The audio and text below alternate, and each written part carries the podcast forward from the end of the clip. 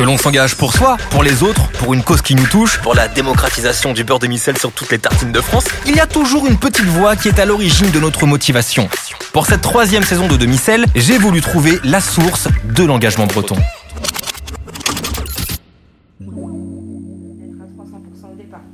Eh ben écoute, on va te donner un maximum de force. Je te laisse t'installer. T'as ton casque, ton micro. Si tu veux un café, tu nous dis. Sois la bienvenue. Merci. Aujourd'hui, dans Demi-Sel, nous allons aborder l'engagement sportif. Comment tombe-t-on dans la marmite du sport de haut niveau? Comment surmonter les baisses de morale, les échecs et les blessures liées à cette pratique?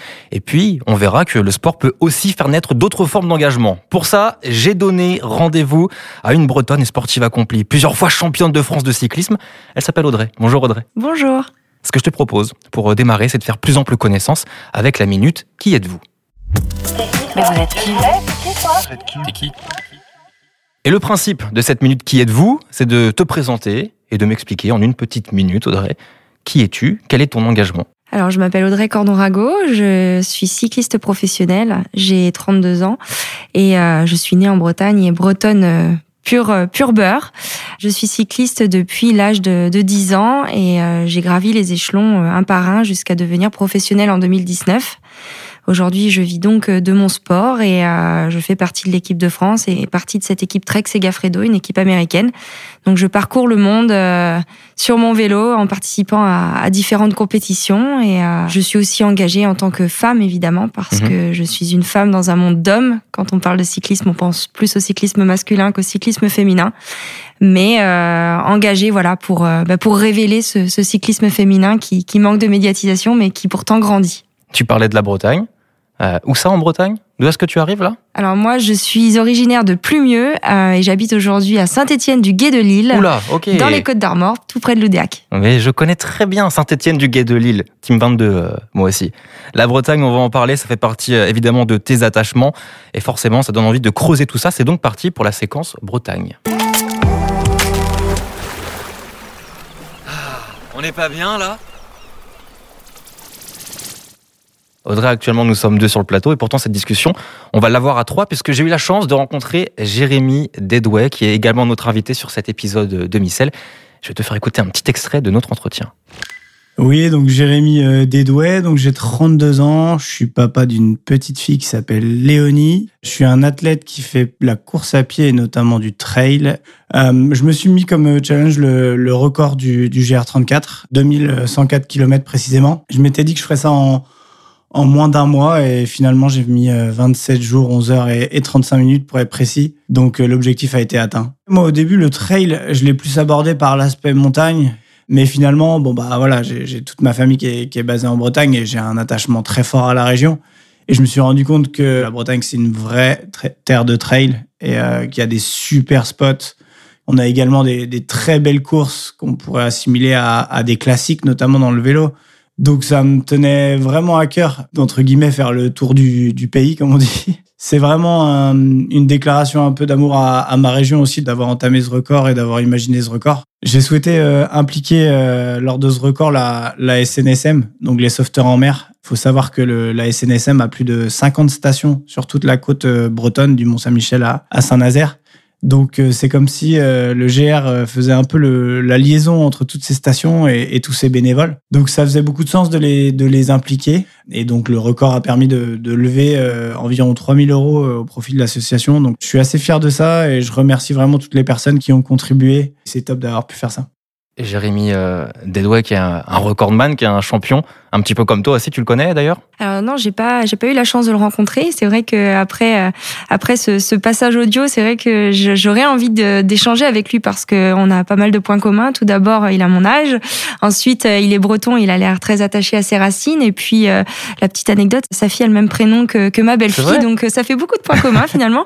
Et euh, non, ouais, j'aurais envie d'échanger avec lui parce que euh, on fait deux sports extrêmement extrêmement difficiles où, où on doit se donner à, 300% pour réussir et, et je pense qu'il aurait beaucoup à, m'apprendre et, et peut-être que moi aussi j'aurais beaucoup à lui apprendre et on continue de grandir hein, grâce à ces échanges et grâce à, à des personnes comme ça qui vous inspirent, qui viennent d'un autre sport, de, qui font autre chose et qui vous permettent bah, peut-être d'aller encore chercher ce, ces petites secondes en plus grâce à leur expérience, grâce à leurs acquis. Donc ouais, ce serait très intéressant de le rencontrer. Et justement, hormis le, le cyclisme, est-ce que tu suis aussi d'autres sports? Ouais, évidemment, euh, je suis pas mal de sports et, et, je suis pas mal de sports en fonction, c'est vrai, des athlètes et souvent des athlètes bretons qui le pratiquent. Donc euh, la voile quand il y a de la voile en Bretagne, le football évidemment avec euh, nos grandes équipes bretonnes, le rugby et, d'autres sports comme ça où j'arrive à, à m'identifier finalement à certains des ou certaines des athlètes et voilà, ouais, ouais, je suis assez éclectique en niveau sportif. Mais la Bretagne t'anime quoi. Ouais, ouais, ouais. La Bretagne m'anime. C'est vrai que dans mon équipe Trek Segafredo, souvent on me présente pas comme française mais comme bretonne. Donc euh, ouais, ouais, c'est vrai. Et, euh, et, et c'est vrai que j'ai à cœur vraiment de d'être aussi actrice finalement de, de cette région, de, de participer aux événements quand j'ai la possibilité de le faire. J'ai la possibilité de parler au nom de, de beaucoup d'autres et, et je et je saisis cette opportunité pour faire passer des, des bons messages et des bons messages à travers le sport. Alors maintenant que l'on se connaît un peu plus, moi j'ai envie de savoir aussi ce qui te motive euh, au quotidien. Et c'est parti pour la séquence motivation.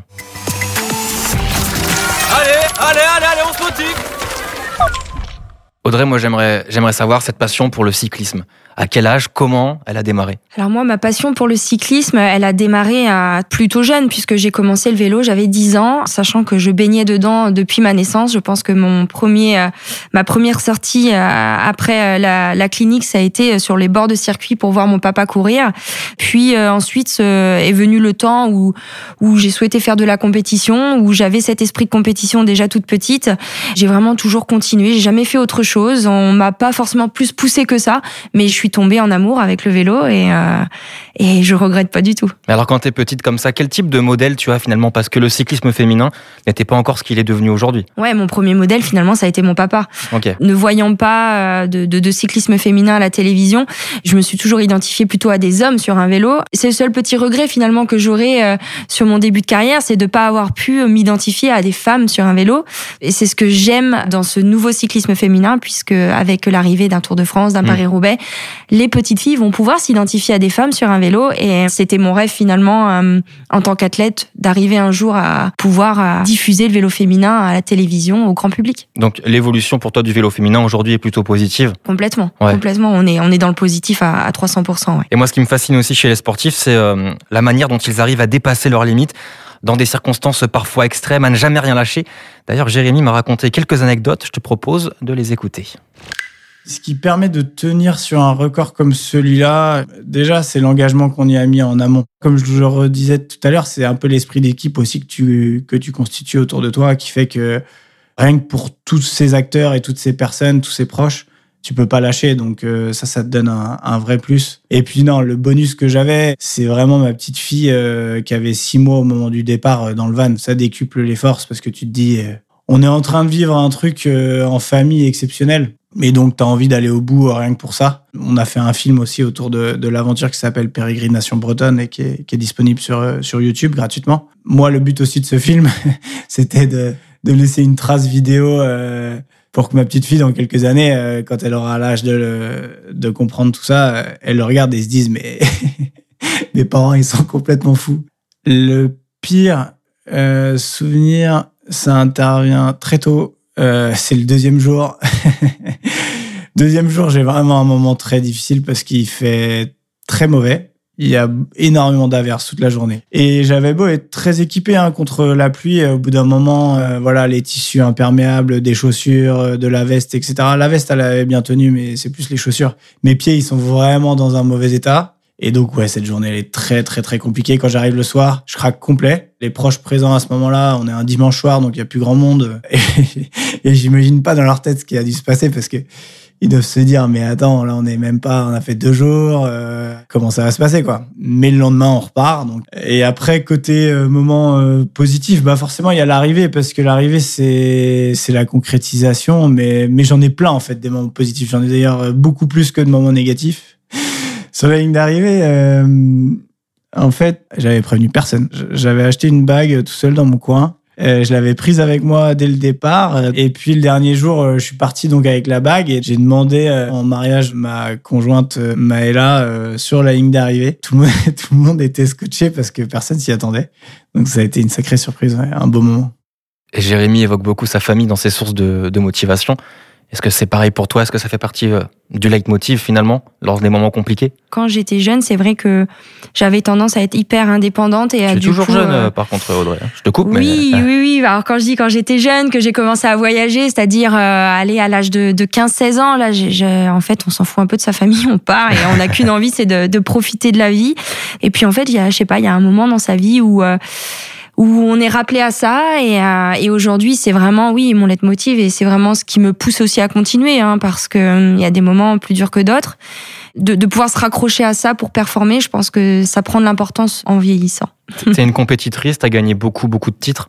J'imagine que quand tu perds quand t'es un peu moins performante il y a de la déception T'as déjà hésité peut-être à, à, arrêter ou à prendre beaucoup de recul? Euh, Non, ça m'est jamais arrivé. J'ai jamais pensé à arrêter. Ou par contre, euh, les échecs font de moi euh, une athlète beaucoup plus forte. Et ça m'est arrivé. J'ai une anecdote sur le championnat de France à Grandchamp, donc championnat de France à domicile dans, dans le Morbihan en 2020, où je termine deuxième du contre-la-montre à un peu moins de trois secondes. Et j'étais dans un état de d'énervement extrême.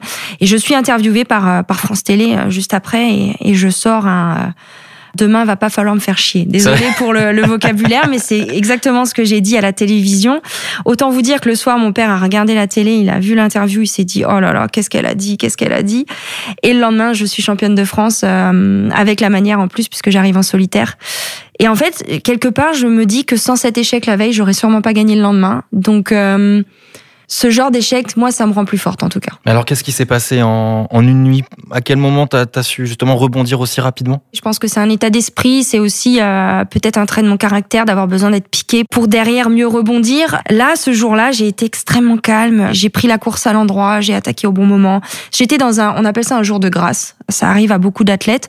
Alors comme dirait mon père, vaut mieux que ça arrive euh, en compétition qu'à l'entraînement. Et j'ai pu revêtir ce, ce, maillot tricolore qui a été euh, une très grande fierté. Donc ton papa t'accompagne euh, beaucoup, ton mari aussi toute la famille finalement Alors, il m'accompagne par la pensée beaucoup. C'est vrai qu'il m'accompagne physiquement euh, très rarement, souvent sur les championnats de France qui se déroulent pas très très loin. On a souvent les championnats de France dans l'ouest de la France. Pour le reste, non, je suis quand même souvent seule. Et mon mari fait également euh, partie de ces personnes qui, au-delà de l'aspect affectif, est aussi là, euh, voilà, tout ce qui est technique. lui, il est mécanicien cycle, donc c'est lui qui s'occupe de mon matériel, etc. Et, j'ai besoin aussi d'avoir confiance.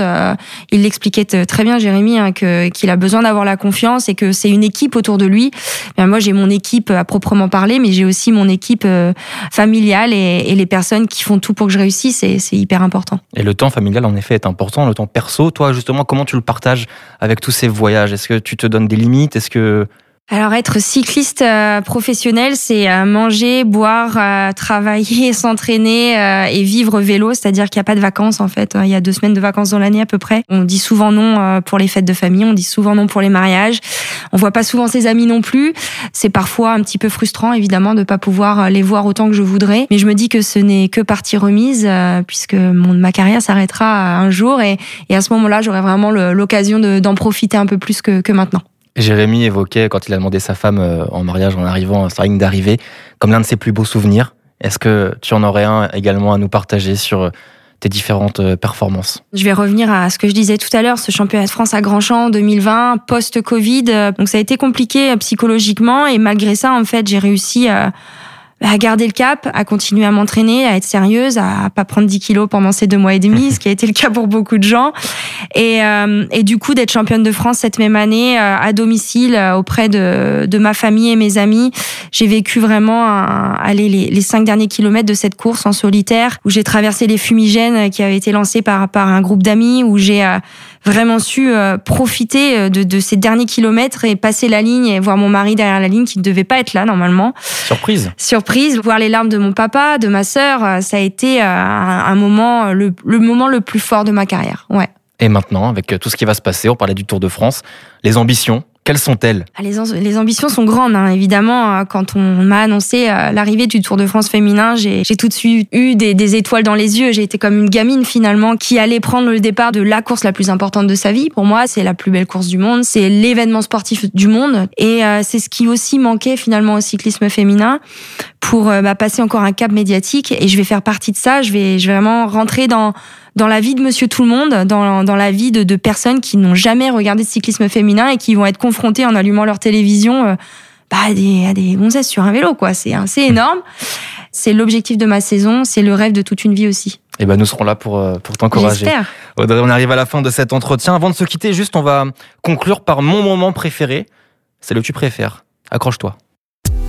Tu préfères avoir une voiture avec des roues carrées, mesurer la moitié de ta taille, un vélo avec une selle en clou, devenir chaud ou peser le double de ton poids, te couper les cheveux. Audrey, tu préfères te mettre au monocycle ou manger des tartines de beurre doux le restant de ta vie? Oh, le monocycle. C'est vrai? Ah, sans hésitation, non, le beurre doux, c'est pas possible. C'est bien, je valide. Merci beaucoup Audrey d'avoir répondu à toutes nos questions. Merci aussi à Jérémy pour cet épisode de Demi-Sel. Beaucoup de force pour la suite. Merci beaucoup. Merci d'avoir écouté cet épisode. Vous pouvez retrouver les saisons de Demi-Sel sur toutes les plateformes audio, ainsi que sur le site et les réseaux sociaux de la région Bretagne. Et bien sûr, n'oubliez pas de suivre et de partager le podcast.